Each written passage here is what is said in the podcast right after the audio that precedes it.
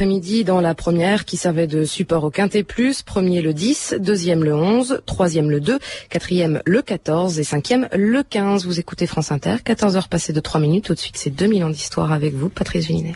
Merci Hélène et bonjour à tous. Aujourd'hui, l'image de la vieillesse.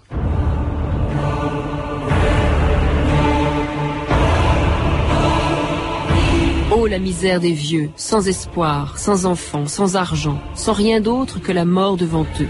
Y pensez-vous? Guy de Maupassant.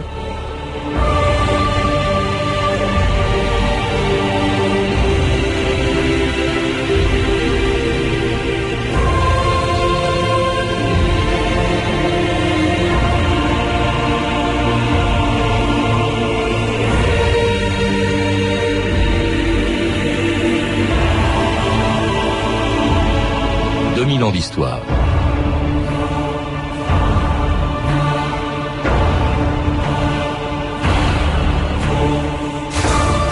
Même si nous n'avons aucun espoir d'atteindre un jour les 969 ans de Mathusalem, ni l'âge canonique des patriarches de la Bible, nous vivons aujourd'hui beaucoup plus longtemps qu'autrefois, et les personnes âgées représentent une part de plus en plus importante de la population. Les progrès de la médecine et de l'hygiène et l'amélioration des conditions de vie et de travail ont provoqué un vieillissement de la population qui aurait dû modifier l'idée que l'on se fait de la vieillesse, la façon dont on la vit et surtout la place des personnes âgées dans la société. Mais il a suffi d'une catastrophe comme la canicule de cet été pour que les vieillards d'aujourd'hui découvrent qu'ils ne sont pas beaucoup mieux considérés qu'au Moyen Âge. France Inter, Bruno Duvic et Alain Passerelle en août 2003, au moment où on sous-estimait encore le nombre des victimes de la canicule.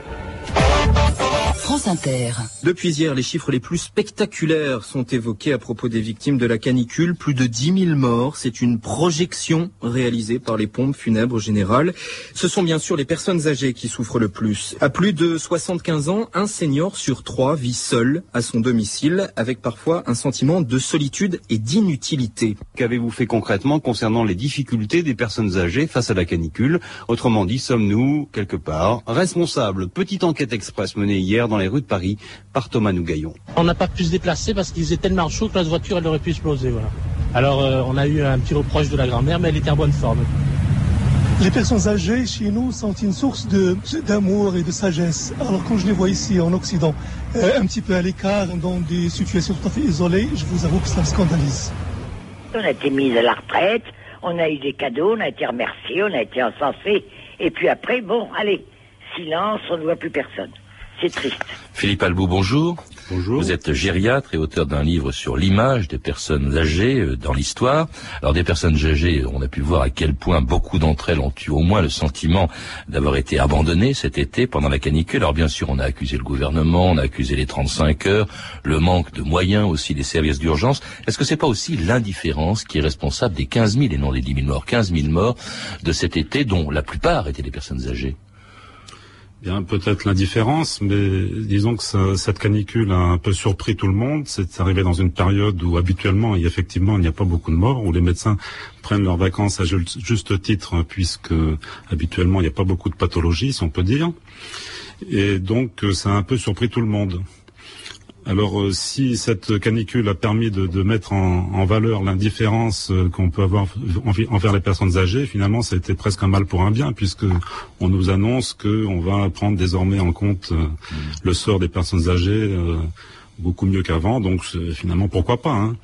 Bon, ceci étant, cette canicule a un peu, ça nous a, ça nous a fait sortir un petit peu de nos schémas de pensée quand il y a des catastrophes sanitaires, comme on peut dire entre guillemets, bon sur le plan historique, il y en a eu des, des dizaines et des dizaines, hein, sans parler des pestes, sans parler de la, la grippe espagnole en, en, au début du siècle, sans parler même des épidémies de grippe qu'il y a pu y avoir dans les dernières années. Euh, C'était des schémas de pensée par rapport aux maladies infectieuses. La, la canicule, c'est une, c'est un, phénomène qu'on n'est pas du tout habitué à voir en France, ce qui fait que tout le monde a été pris un peu de court.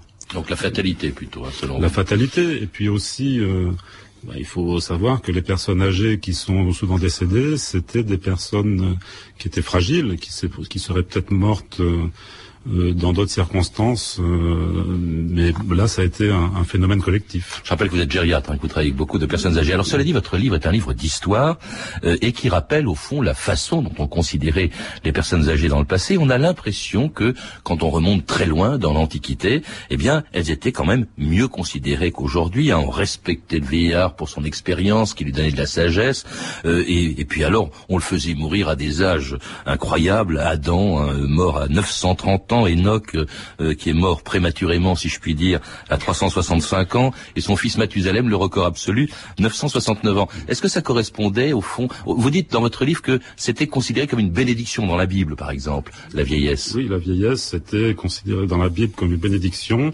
et il fallait bien respecter les préceptes euh, de, religieux pour avoir le droit à la sagesse et à, une longue vie. Donc euh, c'était un, c'était une manière de, respecter aussi les personnes âgées.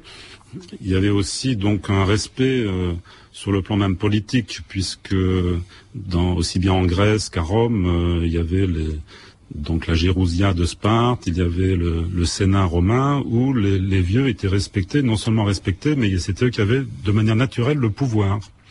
Les gérontes, euh, effectivement, Sparte était, dirigée, je crois, par 28 gérontes hein, et, deux rois qui étaient choisis obligatoirement euh, parmi les plus de 60 ans. Ce qui est d'ailleurs d'autant plus extraordinaire, c'est qu'à l'époque, on, on, vivait rarement au-delà de 60 ans. Oui, dans toutes les périodes anciennes, euh, on dit toujours que la moyenne d'âge est de 25 ou 30 ans, mais en réalité, il y avait la, la moitié de la population qui mourait avant 20 ans, et ceux qui arrivaient à l'âge de 20 ans, avait une espérance de vie de, de, 56 ou 60 ans.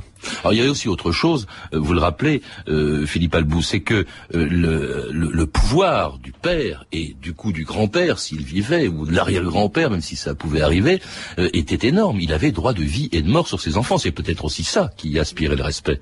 Oui, il y avait donc le fameux, vous parlez de, du pater familias. dans la, dans la société romaine, c'est vrai que le, il avait effectivement le droit de vie ou de mort et le, le, fils qui était qui, qui voulait euh, ne pas respecter son père était montré en, en c'est de l'origine du, du, mot monstre. Hein. il était montré en, en pâture à la population. Ah euh, euh, voilà. Et donc effectivement les ils avaient droit de, de, vie et de mort, effectivement. Alors en tout cas, dans l'Antiquité, on parle beaucoup de la vieillesse, mais pas forcément en bien. La revue de texte, Stéphanie Danga. Oui, vous l'avez dit, donc dans l'Antiquité, en principe, la vieillesse est l'âge de la sagesse. Dans la Bible, le peuple juif impose le respect aux patriarches. Devant les cheveux blancs, tu te lèveras et tu honoreras la face du vieillard, prescrit le Lévitique. En Grèce, Platon honore la vieillesse, car dit-il, avec l'affaiblissement des plaisirs de la vie corporelle, d'autres s'accroissent quant aux choses de l'esprit. Par conséquent, euh, affirme Platon, les plus âgés doivent commander et les jeunes obéir. À Rome aussi, hein, pour Sénèque, la vieillesse dit-il, une époque exquise où l'on ne ressent plus le besoin du plaisir. Et Cicéron, comme Platon, défend le rôle politique des anciens, garant de la tradition, et souhaite restaurer l'autorité du Sénat. Et oui, hein, déjà chez, les Romains, le Sénat est, comme son nom l'indique, composé essentiellement de vieux et de vieux messieurs, ça va de soi. Les États, affirme Cicéron, ont toujours été ruinés par les jeunes, sauvés et restaurés par les vieillards. Mais ces vœux pieux cachent une réalité bien différente. Hein. Dans l'Antiquité déjà, les vieillards tentent à perdre leur autorité. Dans l'Ancien Testament, le vieux Job se plaint déjà de sa condition. Mon souffle s'épuise, mes jours s'éteignent, je suis l'objet de raillerie, à moi le cimetière. Et les poètes, parfois plus sincères que les philosophes, montrent qu'être vieux, ce n'est pas toujours marrant.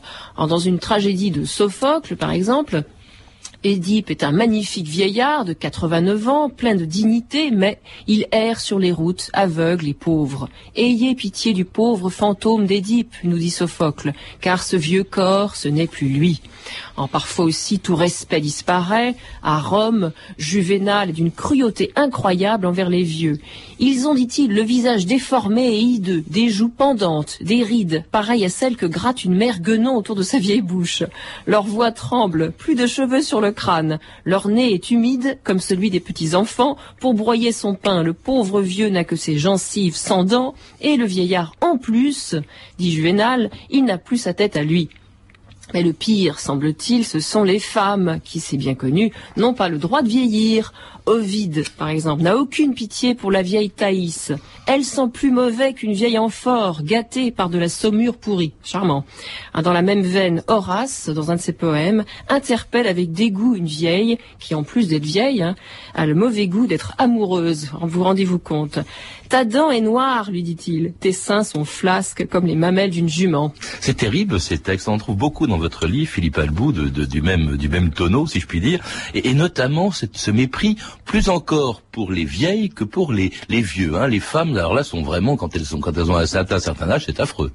Oui, il faut dire que sur le plan physique, euh, les, les, les femmes du temps passé vieillissaient relativement prématurément, beaucoup plus vite que les messieurs. Elles avaient des grossesses nombreuses, elles avaient des allaitements euh, prolongés, quelquefois plus d'un an d'allaitement.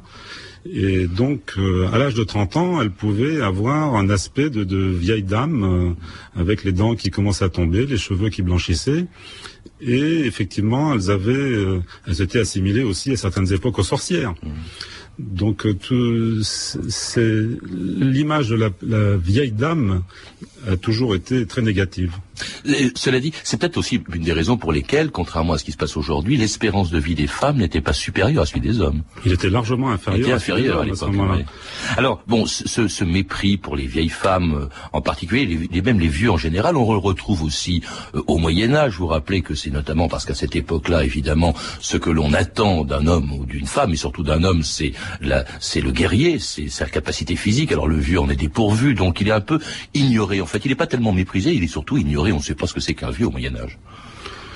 Oui, la période de Et Moyen même la Renaissance, euh, hein, oui. quand on encense les vertus de la jeunesse. C'est-à-dire qu'il y a une seule figure, euh, un peu, une belle figure de- au Moyen Âge, c'est Charlemagne. Mm. C'est une figure euh, assez positive de la vieillesse, mais c'est vrai que, que durant toute la période du Moyen Âge, ce qui importait, c'était pas en, en réalité d'être vieux ou jeune, c'était d'être fort et, et d'être vaillant et d'être courageux et d'être guerrier. Vous citez d'ailleurs, on peut le mesurer, vous citez des chiffres terribles. Il y avait ce qu'on appelait le vergel, c'est-à-dire une amende qu'on payait euh, quand il y avait un meurtre. Et cette amende était variable selon l'âge qu'avait euh, la personne qui avait été tuée. Alors quand euh, un adulte de moins de 50 ans avait été tué, il fallait payer 30, 300, so- 30, 300 sols, oui c'est ça. C'est-à-dire trois fois plus que pour un vieillard de plus de 60 ans. Un vieillard de 60 ans, quand il mourait, quand on le tuait, eh ben on payait 100 sols, exactement le même prix que pour un enfant de, de moins de 10 ans. C'est épouvantable ces chiffres. Oui, ben, euh, c'est vrai que la- la- le prix de la vie, euh, Ouais. c'est un peu d'ailleurs curieux comme, euh, comme manière de faire, de, de donner un prix à la vie, mais enfin bon, euh, c'était comme ça que qu'on envisageait les choses. Et comment était-il protégé? Je crois qu'en fait, on ne distinguait pas euh, le, le, le, le vieillard. C'est pas en soi qu'on on lui portait secours. Dans les hospices, on accueillait les vieillards, pas tellement parce qu'ils étaient vieux, mais parce qu'ils étaient pauvres.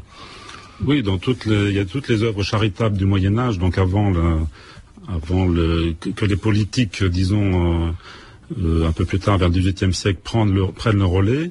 euh, les œuvres charitables étaient donc le fait euh, essentiellement des œuvres religieuses et que tous les hôtels dieux qui existaient à ce moment-là, avaient deux missions. Donc une mission de, soins du corps, bien entendu, et surtout de recueillir les, per- les personnes âgées ou les, pauvres en général. Et puis les soins de, l'âme, hein. c'est pour ça c'était l'hôtel Dieu. On leur apportait à la fois euh, les soins du corps et les soins de l'âme. D'ailleurs, dans les hôtels Dieu euh, anciens, il y a souvent la salle des malades, comme à, Beaune par exemple, aux hospices de Beaune, il y a la salle des malades et euh, dans l'enfilade il y a la chapelle. Hmm. Alors, ce- cela dit, cette aide, on va la retrouver euh, plus tard aussi, hein, euh, après la Renaissance. Il y a par exemple l'hôtel des Invalides qui a été construit sous Louis XIV pour les personnes âgées, mais quand c'était des soldats, hein, c'est essentiellement.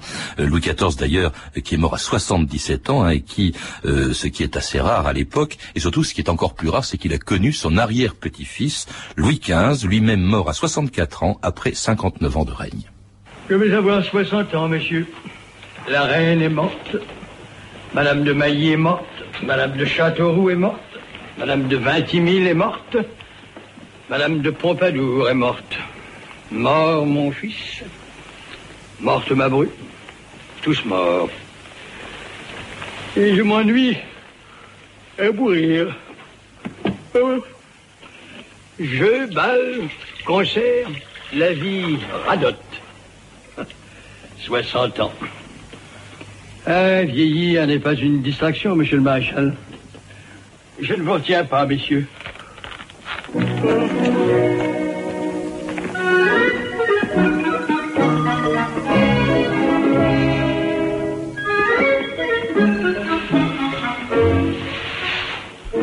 C'était un extrait du film de Christian Jacques, Madame Dubarry, Louis XV se plaignant de son âge à 60 ans. C'est au XVIIIe siècle, c'est d'ailleurs l'âge, c'est l'époque, pardon, le siècle où on commence pour la première fois à définir la vieillesse et à lui donner finalement un âge. Oui, c'est au XVIIIe siècle où, où on passe euh, en fait d'une manière de voir les, les, personnes âgées. On les appelait pas comme ça d'ailleurs. Personnes âgées, c'est personnes âgées, c'est un terme du XXe siècle. Mmh. Donc les vieux, jusqu'à jusque vers le XVIIe, XVIIIe siècle, euh, le, le, seul discours, euh, c'était comment vieillit-on, comment ressent-on les, les, les, outrages de l'âge. Et à partir du XVIIIe siècle, on, on passe de, de, à une autre question. La première question, c'était comment la vieillesse est-elle vécue? Et à partir du XVIIIe siècle, on passe à une autre question qui est quelle est la place de la vieillesse dans la société? C'est nouveau finalement comme conception, c'est assez étonnant. Il a fallu attendre des, pas mal de siècles pour qu'on y pense. Bah c'est dans la c'est dans la foulée des bon, des écrivains comme Jean-Jacques Rousseau ou Montesquieu qui ont commencé à avoir un discours euh, sur la société. C'est vraiment la période d'ailleurs qui était une espèce d'âge d'or pour pour le, pour les personnes âgées, si je puis dire, ou pour les vieux, comme on les appelait à l'époque. Euh, on, on, appelait ça même la naissance de la vieillesse. Hein. Alors il y, a, il y a, vous vous rappelez que la peinture, par exemple, se met à les encenser. Il y a les célèbres tableaux de Greuze avec les, les vieillards devant leurs petits enfants. Euh, il y a aussi l'admiration qu'on éprouvait pour un, des rares centenaires de l'époque, qui est Fontenelle, qui est mort en 1757 à, à 100 ans. Et puis alors, sous la Révolution, ça a continué, on a continué à encenser la vieillesse, Philippe Albou. Oui, l'image de la vieillesse est très variable au fil du siècle, et c'est vrai que l'époque de la Révolution a été une période où euh, la vieillesse était mise sur un piédestal, euh, et même Robespierre a même créé une fête de la vieillesse euh, qui était euh, donc qui, qui était fêtée tous les 27 août.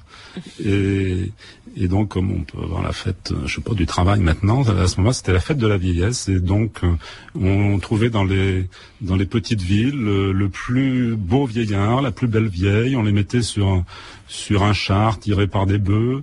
Il y avait des, des, jeunes filles qui lançaient des pétales de rose. Il y avait des, des enfants qui chantaient des, des chansons et oui. il y avait des hymnes à la vieillesse.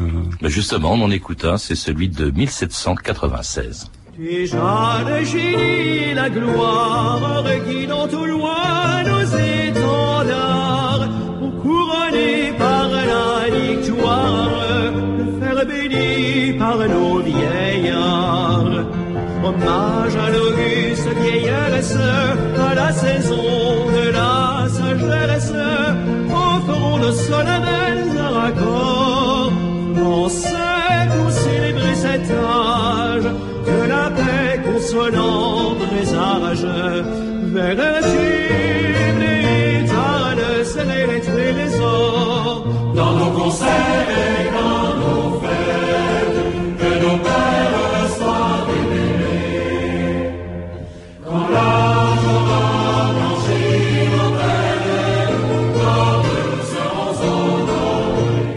écoutez France Inter, 2000 ans d'histoire. Aujourd'hui, l'image de la vieillesse. Et quand l'âge aura blanchi nos têtes comme eux, nous serons honorés. C'était l'hymne à la vieillesse euh, sur une musique de Gossec, des paroles de Théodore de Sorgue. Donc c'était en 1796. Alors c'est assez amusant parce que vous vous rappelez, euh, en même temps que l'on encense les, vie les vieux, qu'on qu pour eux on compose des hymnes, Philippe Albou, vous vous rappelez qu'en même temps on les dépossède du pouvoir. Oui, tout à fait. Tous les tous les révolutionnaires euh, que, l'on connaît, aussi bien Robespierre, Saint-Just, etc., c'était tous des, jeunes gens de, de, 30 ans. Et donc, euh, alors que les, vieux monarques, enfin, vous disiez Louis XIV tout à l'heure, et même Louis XV, c'était quand même des monarques qui ont, qui ont, qui ont, dirigé la France en étant vieux. Et là, tout à coup, c'est la jeunesse qui explose. Il y a sûrement des, des éléments démographiques aussi. Il y a, il y a Bonaparte, chef de l'armée d'Italie, à 26 ans. Hein. Voilà, Bonaparte à 26 ans. Donc c'est en fait la, la, la, jeunesse qui prend le pouvoir.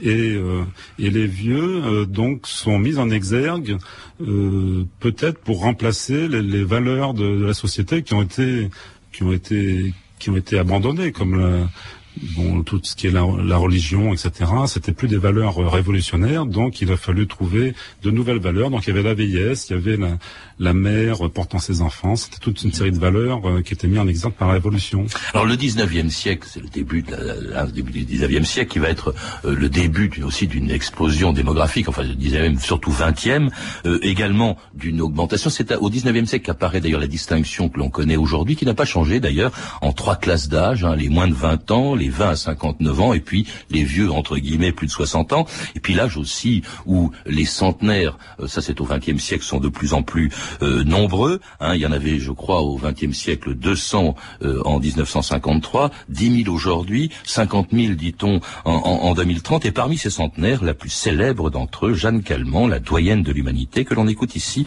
peu de temps avant sa mort, à 122 ans, en 1997. Vous savez que vous êtes la première à franchir la limite des 120 ans. La première dans l'histoire de l'humanité.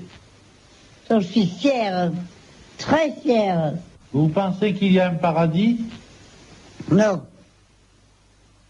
Qu'est-ce qu'il y a après la mort rien. De- Descendre. Et vous ne pensez pas revoir votre fille au ciel Non. Si vous deviez refaire votre vie, vous la referiez comment Pareil. Pareil. Vivre tellement une belle vie. Vivre une vie merveilleuse. Merveilleuse. C'était Jeanne Calment, donc peu de temps avant sa mort. hein, je pense que c'était en 96 ou en 95. Elle est morte en 97. Elle est morte euh, après euh, sa fille, après son petit-fils. Ça, c'est vraiment tout à fait exceptionnel. Et en même temps, elle est morte quand même au double de l'âge euh, que l'on donne traditionnellement aux personnes âgées, ou en tout cas que l'on donnait aux personnes âgées en au 19e siècle ou au début du 20e. Est-ce que c'est pertinent cette coupure, cette coupure à 60 ans, dire à 60 ans on est une personne âgée ou un vieux? Ça n'a plus de sens aujourd'hui. Comme vous le disiez, les- la- le chiffre de 60 ans, qui est un chiffre euh, un peu artificiel, a été déterminé par les, les démographes de l'époque.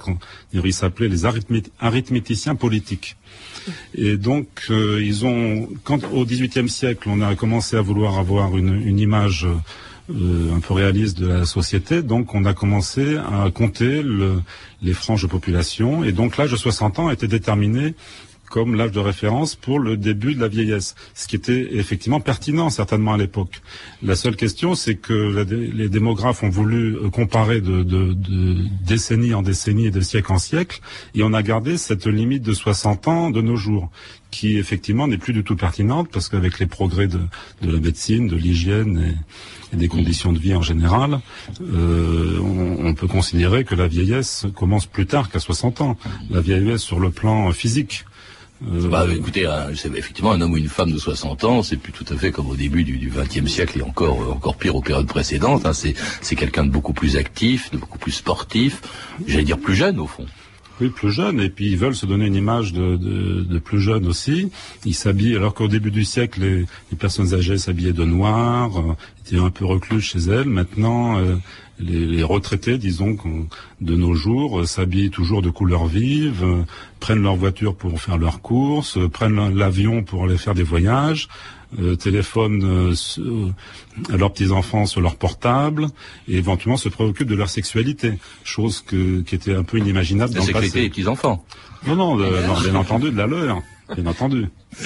Mais alors justement, euh, est-ce qu'aujourd'hui eux-mêmes ont une autre vision de, de la vieillesse que euh, que celle que pouvait avoir quand on était vieux au, au- au Moyen Âge ou, ou pendant la Renaissance? Bien, il y a, il y a deux aspects dans, dans votre question. Euh, il y a toujours les, bon, les, la- les atteintes de l'âge, quoi, là, les difficultés de marcher, la, la fatigue à courir, euh, les difficultés de la baisse de la vue, etc. Ça, c'est toujours euh, les mêmes choses. Hein, la, nature humaine n'a pas changé. Bon, c'est la société qui a changé autour, et c'est l'image qu'ils ont dans la société et comment ils sont considérés par eux-mêmes et par la société qui a changé effectivement.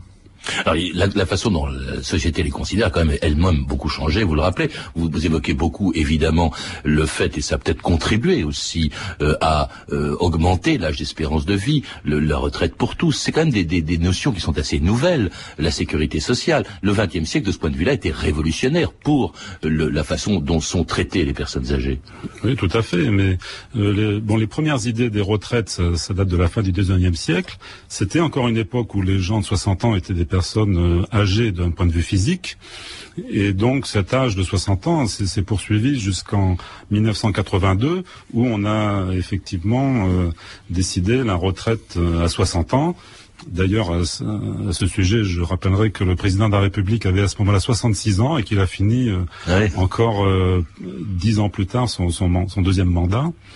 Et donc, euh, le, cet âge de 60 ans est quelque chose d'un peu artificiel. Bon, euh, à tort ou à raison, on peut toujours discuter sur cet âge-là, mais c'est vrai que la plupart des, des gens qui arrivent à la retraite à 60 ans sont, sur le plan physique, encore en bonne santé.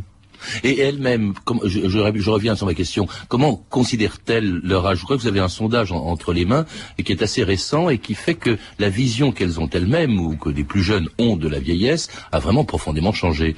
Philippe Ah, tout à fait. Alors, c'est un sondage qui est paru en 1999 dans l'Express. Et la question qui était posée, donc c'était sur un échantillon de 50 à 75 ans, la question qui était posée, c'était qu'est-ce qui dans le vieillissement vous fait particulièrement peur? Donc les deux éléments qui arrivent en tête, c'est d'une part la peur de la déchéance physique, avec la peur de devenir handicapé, la peur de subir une dégradation de l'état de santé, et donc en conséquence la peur de la dépendance. Et puis la deuxième peur, c'est la, peur de l'isolement social, avec la perte des proches et le sentiment de solitude. Et curieusement, euh, dans ce sondage arrive en dernière position, avec 7% seulement des réponses, la peur de la mort. C'est étonnant, ça c'est un sacré changement.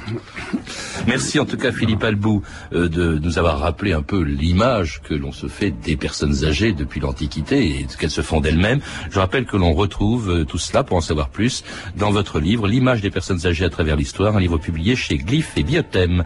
À lire également Histoire de la vieillesse de Jean-Pierre Bois dans les collections Que sais-je, le mythe de Mathusalem de Jean-Pierre Bois également chez Fayard et puis l'histoire de la vieillesse de l'Antiquité à la Renaissance de Georges Minois publié chez Fayard. Il y a également le numéro d'octobre du magazine Historia qui est intitulé Comment on traitait nos anciens. Vous avez pu entendre un extrait de Madame du Barry, un film de Christian Jacques, disponible en cassette chez Collection Vidéo. Vous pouvez, vous le savez, retrouver tous ces renseignements en consultant le service des relations avec les auditeurs au 0892 68 10 33, 34 centimes d'euros la minute ou consulter le site de notre émission sur franceinter.com. C'était 2000 ans d'histoire, à la technique Étienne Michka et Michel Thomas, documentation et archives sonores Virginie Bloch-Léné, Claire Et Caroline Chaussé, revue de texte Stéphanie Duncan, réalisation de Dominique Costa. Une émission de Patrice Gélinet. Demain, dans notre émission Le prophète de la dernière